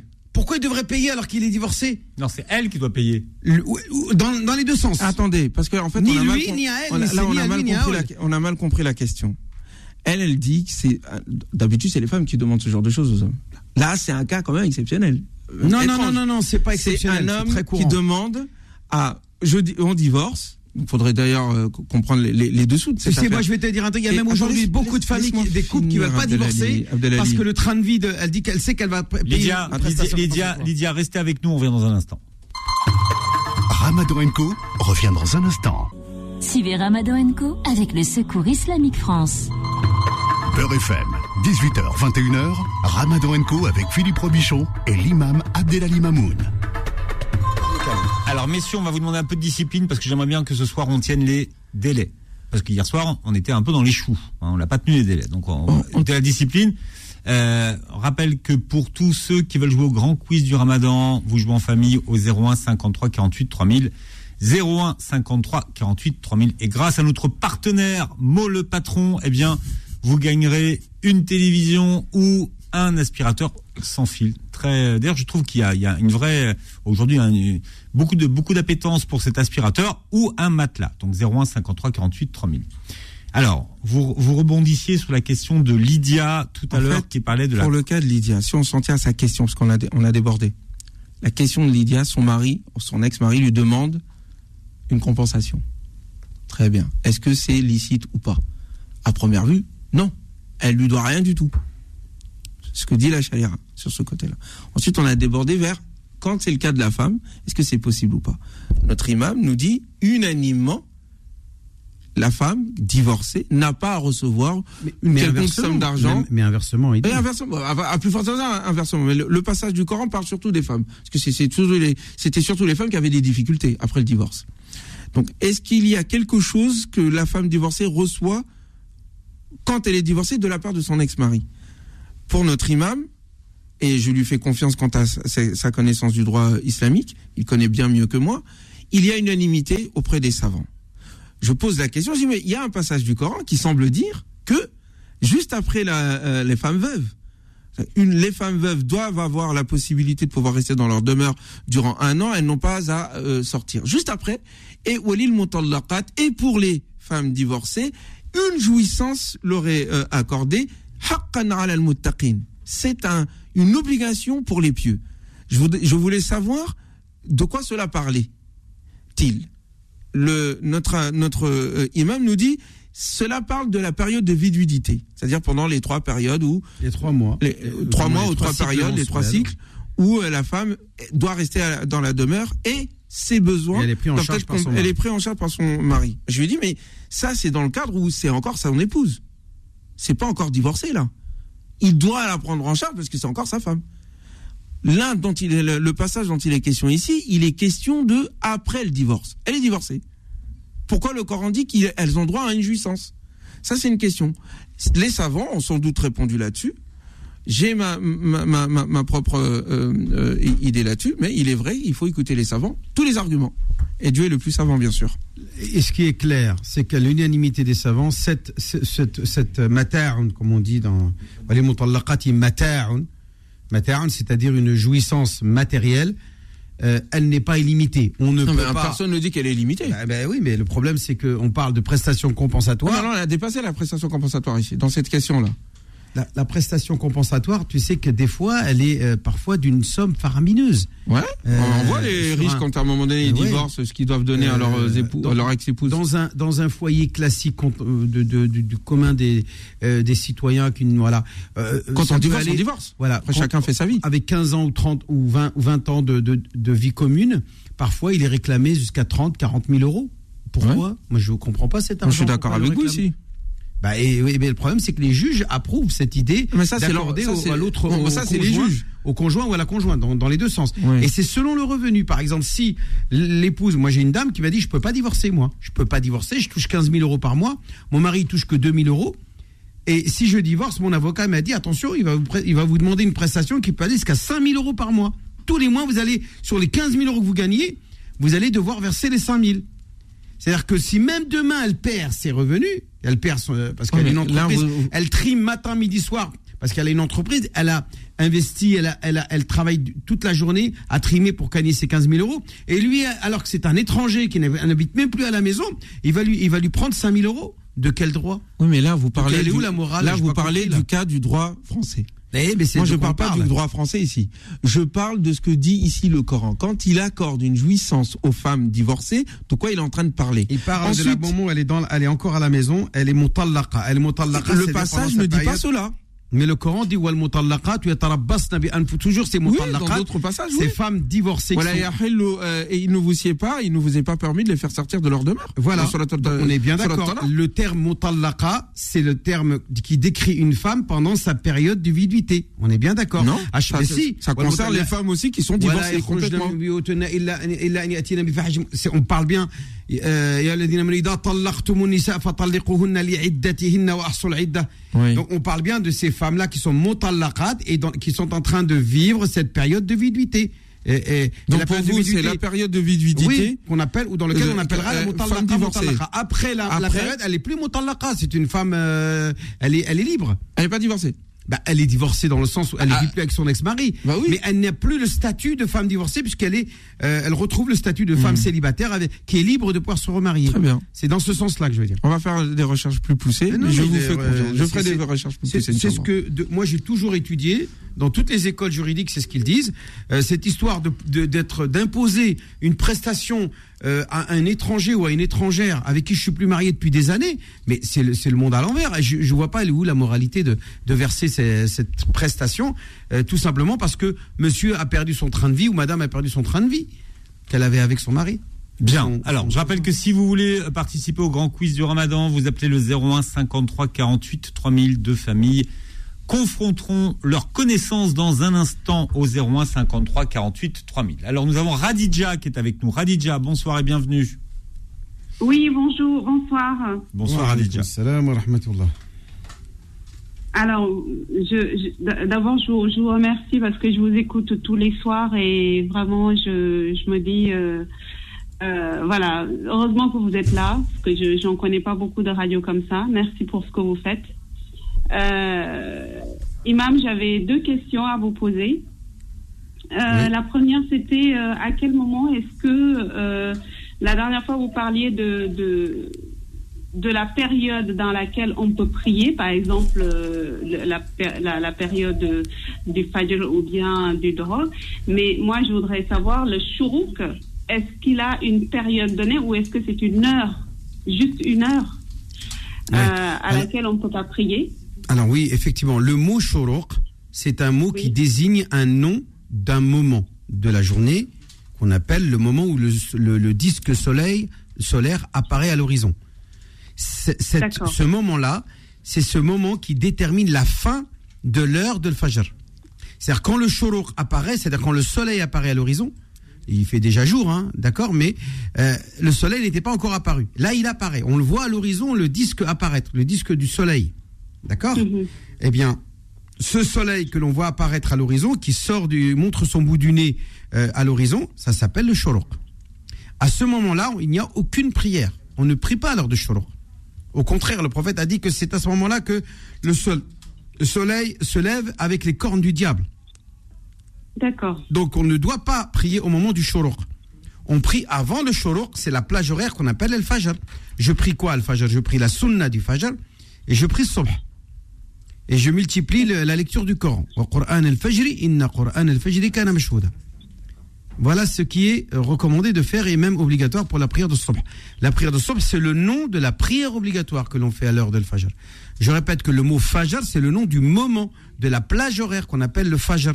Il n'y a pas Salat el-Fajr à une salat qui porte le nom de le Fajr. Non. Le nom de la prière obligatoire, ça s'appelle Subh. Mais il y a une sunna surérogatoire que l'on fait au moment du Fajr, qu'on appelle la sunnat el-Fajr, qui est euh, à voix basse, Fatiha al-kafirun et Fatiha ahad dans la deuxième raka. Voilà. Est-ce que vous comprenez? Oui, je comprends, merci. Eh bien, je suis content.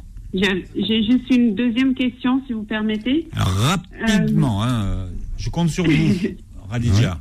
Alors, dans, dans ce cas-là, je vais la poser euh, à l'imam en off après. Je vais l'appeler. Je voulais juste, dans ce cas-là, passer un petit bonjour à mon frère qui, euh, qui est au travail actuellement, qui travaille de nuit. Et euh, à ma belle-sœur et les, et les enfants, euh, ils vont se reconnaître. Donc, Nabou et Suleiman, Ibrahim et Ablaï. Voilà, je, je leur dis bonjour. il les Ils sont jeunes tous. et ils, et ils, euh, et il agrée- font déjà le ramadan. Il agrée à tous et à toutes euh, leurs jeunes et à toutes celles et tous ceux qui nous écoutent sur Beurre FM. Je rappelle que vous pouvez m'appeler, me beaucoup. poser des questions en antenne. Alors évitez le matin parce que je me repose le matin parce qu'on a des nuits un peu chargées. Euh, le matin, évitez de m'appeler. Euh, Appelez-moi plutôt à partir de 11h midi. C'est là où je peux commencer à répondre au téléphone. Donc le 06 29 25 35 00.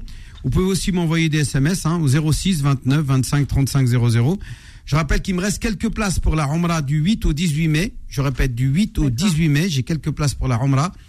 Du 8 au 18 mai prochain, après le Ramadan, Inch'Allah ta'ala, pour ceux qui veulent venir vivre des moments intenses, euh, découvrir le berceau de l'islam à la Mecque et Médine, Inch'Allah, et accomplir une Umrah là-bas.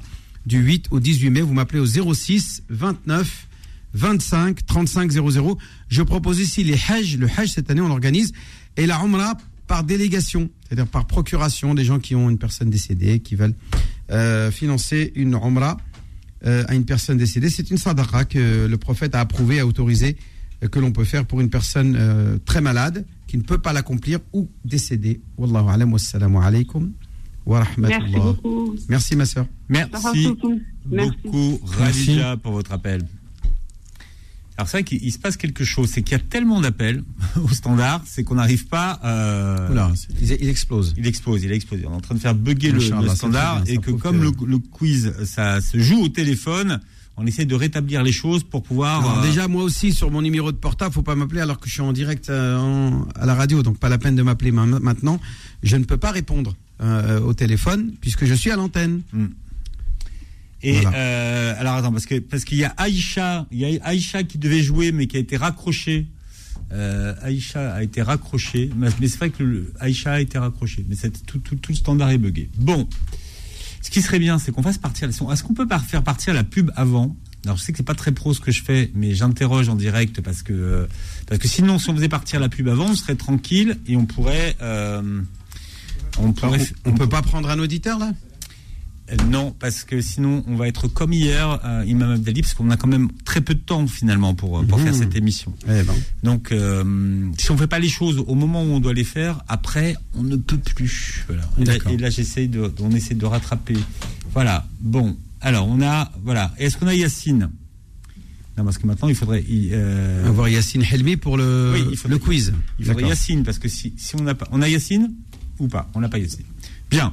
Alors, on va revenir dans un instant. On vous explique comment ça se passe. Voilà, mais on essaie de rétablir le standard.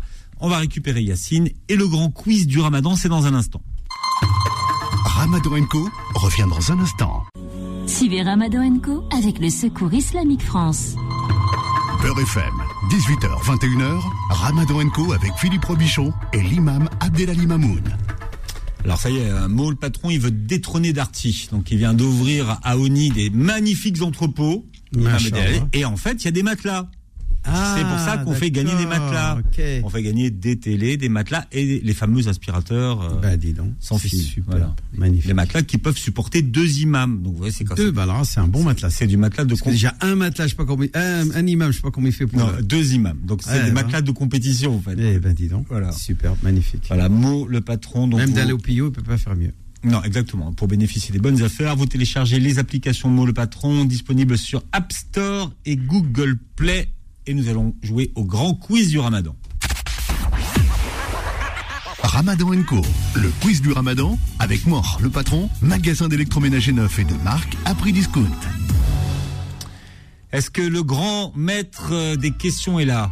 Yacine. Salam alaikum. Malekoum salam Yacine, comment allez-vous? Ça va, merci et vous Très bien, on a eu des petits soucis, euh, on avait cassé le standard, mais on vous a récupéré. J'ai vu, il y, a- il y a tellement de personnes qui suivent euh, l'émission que. Voilà. On a fait bugger, mais et, et- et Il l'a chauffé aujourd'hui. et- et- et- et l'imam, il a cassé le micro en même temps. il n'est pas cassé. Si, il a cassé. oh là, mon Dieu. Euh, on devrait filmer. Bien, Yacine, rappelez les règles du jeu, s'il vous plaît. Alors, de façon très simple, on a deux familles qui s'affrontent euh, avec trois questions, plus une question bonus qui vaut trois points, c'est la question de l'imam. Pour pouvoir répondre, il faut donner juste son nom et ensuite on vous donne la parole. Mais vous ne pouvez pas donner une réponse sans qu'on vous ait donné la parole. Bien, la première qui a la parole ce soir, c'est Aïcha. Bonsoir Aïcha. Bonsoir, salam alaikum. Ça, salam. Aïcha, elle a l'air motivée, là, Aïcha. Comment ça va Aïcha?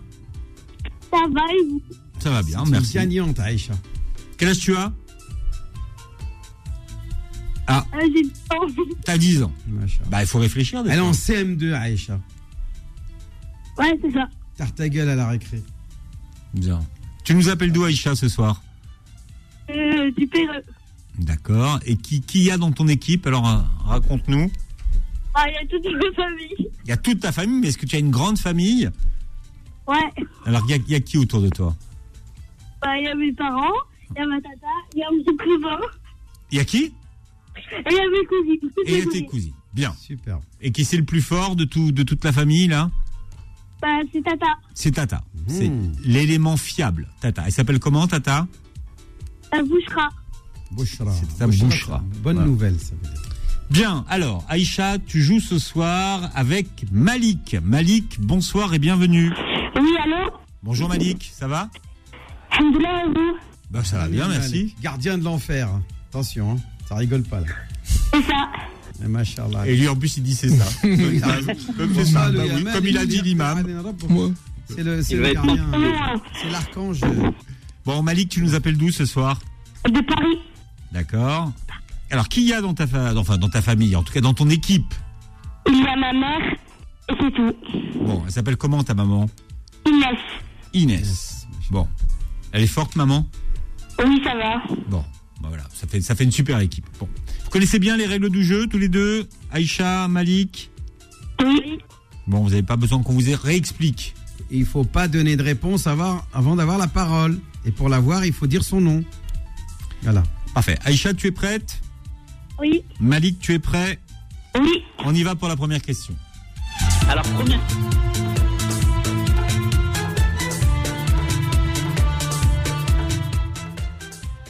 Je cherche une notion qui est une des ressources les plus précieuses de l'humanité, car il ne peut jamais être remplacé ou renouvelé une fois qu'il est passé.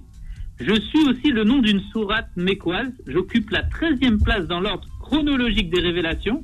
Dieu ju- juge par moi, par son début, et indique les conditions du succès de l'homme par sa fin. Je suis composé uniquement de trois versets. Et l'imam Shafiri disait de moi, si Dieu n'avait révélé que cette sourate, comme preuve pour les créatures, elle leur aurait suffi. Alors Aïcha, tu as été la première à donner ton prénom. À quoi penses-tu?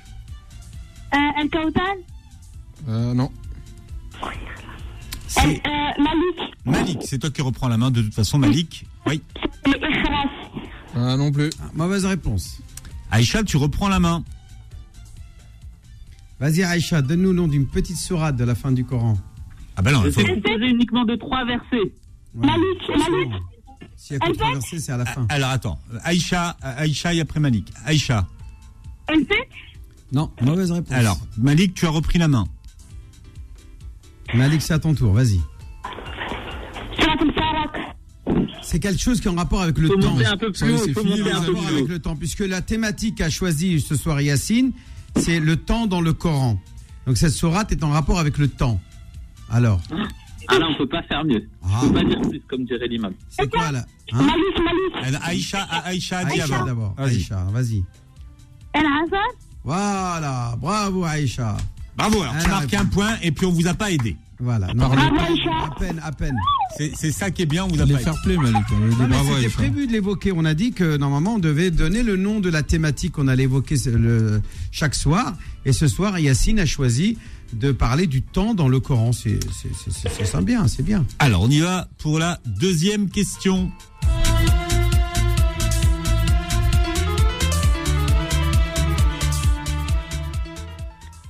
Quel songe le prophète Youssouf, Joseph, a raconté à son père et qu'il a dû garder secret?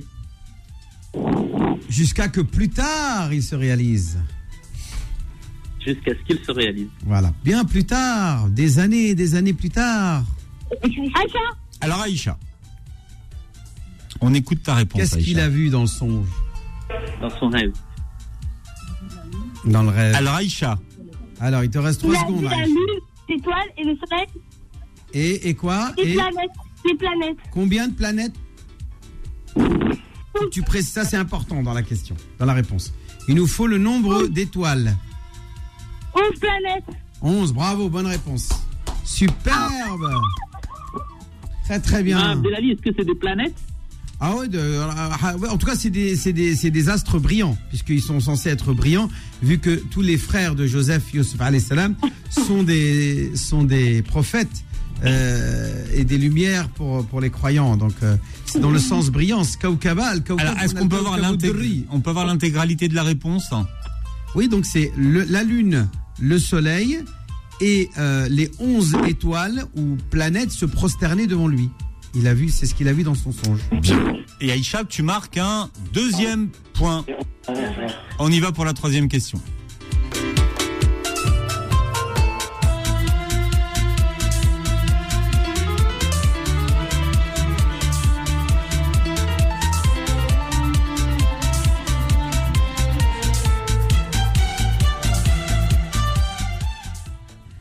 Je suis une théorie scientifique qui tente d'expliquer les premiers instants de l'univers et qui admet que l'univers est en expansion. C'est-à-dire que sa taille est de plus en plus grande Aïcha. Aïcha, au cours du temps. Ah, moi j'ai entendu Aïcha. Alors Aïcha n'a pas laissé Yacine terminer sa Non, question. Malik, c'est Malik. Oui, ah oui. D'accord, Yacine. Ah oui, il doit d'abord terminer sa question. Aïcha, c'est bon. Alors Aïcha, quelle est, quelle est ta, ta réponse? Le Big Bang. Wow, superbe, bravo. D'ailleurs, pour, ter- pour terminer ma, mon, mon explication, certains savants relient cette théorie au verset du Coran de Surat Al-Anbiya Ceux qui ne croient pas et ne savent pas que le ciel et la terre ne formaient à l'origine qu'une masse compacte, puis nous les avons séparés et fait de l'eau toute chose vivante. Ne croiront-ils donc pas Bien. Alors, à l'issue de la première manche, euh, Aïcha, tu mènes par 3 points à 0. Ce qui veut dire que si Malik répond à la question de l'imam, vous serez à égalité. Il faudra deux matelas. Bien. Il faudra deux matelas. Voilà. Allez, Imam Abdelali, on y va pour la question de l'imam. Alors, moi aussi.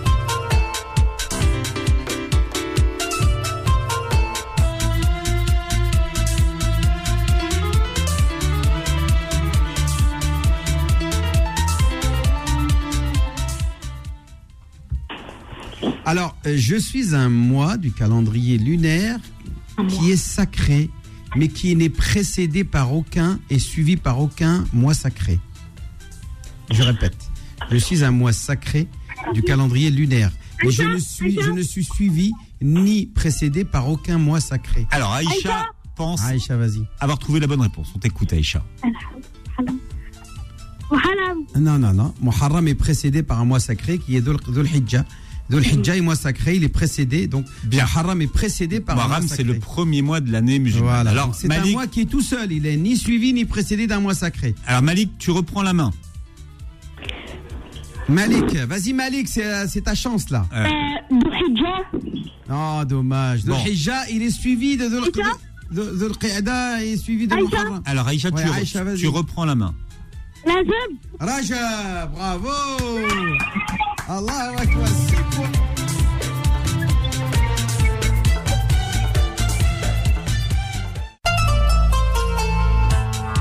Voilà, Aïcha, bravo. Voilà, tu es une grande gagnante. Qu'est-ce que tu euh, choisis ce soir? Alors, une télévision, un aspirateur ou un Ah, matelas? Euh, une télévision, s'il vous plaît. Eh ben une télévision, Ah, bah, bah, elle sera bientôt euh, chez chez toi Voilà. grâce à Maul Patron. Bravo Aïcha. Bravo des aussi. hein. Bon, Aïcha, est-ce que tu veux faire un, un petit coucou à quelqu'un? Euh, bah, je veux dire à toute ma famille du Maroc.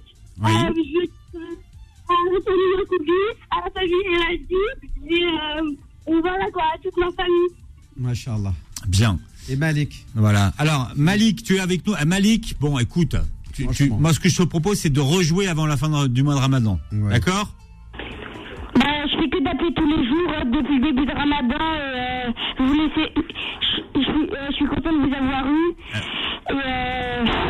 Mais là, t'avais un, un adversaire qui était trop, trop, Bon. trop fort. Tu sais ce que tu vas faire, Malik oui, elle était trop accompagnée, nous on n'était que deux. Ah, bah ouais, écoute, bon. c'est à toi de ramener du monde à la maison, hein, personne t'en Ah bah, Inch'Allah, un autre jour, c'était pas le bon jour alors. Bon, Malik, tu vas laisser tes coordonnées à, à Faudil en antenne. D'accord? Merci beaucoup. Voilà. Et puis, bon Ramadan. Puis, Malik. euh, voilà. Bon Ramadan à tous. et puis, bon Ramadan à maman. Yacine, on vous retrouve demain? À demain, Voilà. avec de nouvelles questions. Avec de nouvelles questions pour le grand quiz du Ramadan. C'était bien ma question. Alors, bien. Moi, je crois qu'on avait le. le- Dis-moi, dis-moi, Félix, mais tu, tu peux me dire, vas-y, dis-moi, dis-moi ce qui se passe. Moi, je crois qu'il y avait le Coran qui partait, tu vois. Ah. Mais... Non, il n'y a pas le Coran maintenant qui part. c'est pas le Coran maintenant qui parle. C'est pas le Coran qui part. Mais, euh, alors, donc, c'est pas le Coran qui part. Bon. Non, le Coran part pas. Eh ben, écoute, très bien. Non, mais c'est Bah, c'est- c'est ça- mécanique. Ça, ça peut arriver, Non, hein, je, voulais, je voulais quand même Oui. euh, euh, faire une explication de, de ce mois qui est seul et qui n'est précédé par aucun et ni suivi par aucun mois sacré. C'est le mois de Rajab, qui est le septième mois du calendrier lunaire. Mhm. Puisque avant, euh, vous avez Jumad al-Thaniya, qui n'est pas un mois sacré, et suivi par le mois de Sha'ban, qui est le huitième mois du calendrier lunaire, qui lui aussi n'est pas sacré. Donc le seul mois qui est tout seul et qui est sacré, c'est Rajab, le septième mois. Voilà pour euh, l'explication à cette question dans les détails. Ramadan Co revient dans un instant. Suivez Ramadan Co avec le Secours Islamique France. Beurre FM, 18h, 21h, Ramadan Co avec Philippe Robichon et l'imam Abdelali Mamoun. Voilà, c'est une nouvelle journée de jeûne, Imam Abdelali, qui s'achève. Et Eh vous oui. allez nous donner un numéro entre 1 et 6. Ah, c'est moi qui donne aujourd'hui oui, allez-y, allez-y. Alors, je vais dire le chiffre Fissa. 2. 2. Alors, qui est, euh, qui est là? Bonsoir. Oui, bonsoir. Bonsoir, quel est votre prénom? Euh, Driss. Driss. Et vous nous appelez d'où ce soir, Driss? J'appelle pour le, pour le jeu, s'il vous plaît. Non, non, mais tu nous appelles d'où, il te demande? Ah, j'appelle de Persan. D'accord. Persan, C'est vous, c'est vous le 95. very important auditeur ce soir, Driss. Merci. Voilà. Bravo. Alors, est-ce que vous avez un message à faire passer à, à quelqu'un? Ben, le message, c'est euh, avoir la santé, hein, surtout pour euh, tout le monde arabe. Et puis, euh, Tout, le- femme- tout le monde, quoi le monde arabe. Ah bon, et les autres, euh, non, euh, pas pour les autres Non, euh, avec les autres. Hein. Tout le monde, tout le- Voilà. toute la Terre. Et qu'est-ce qui vous ferait Tous plaisir. Driss Alors, un- un- une télé ou un, ou un aspirateur Une télé. Voilà. Ah bah, c'est Maud le patron qui a le plaisir de vous offrir une télévision, Driss. Voilà. Et ça fait plaisir de terminer la soirée avec vous.